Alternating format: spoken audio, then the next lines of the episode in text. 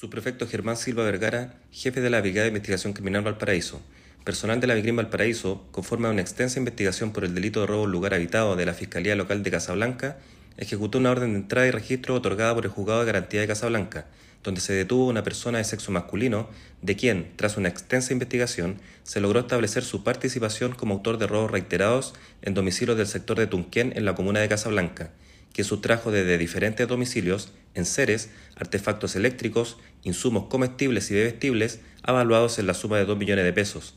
Además, se incautó la vestimenta que el imputado utilizó al momento de cometer los ilícitos. Del mismo modo, se logró incautar uno de los vehículos utilizados para la comisión de los delitos investigados.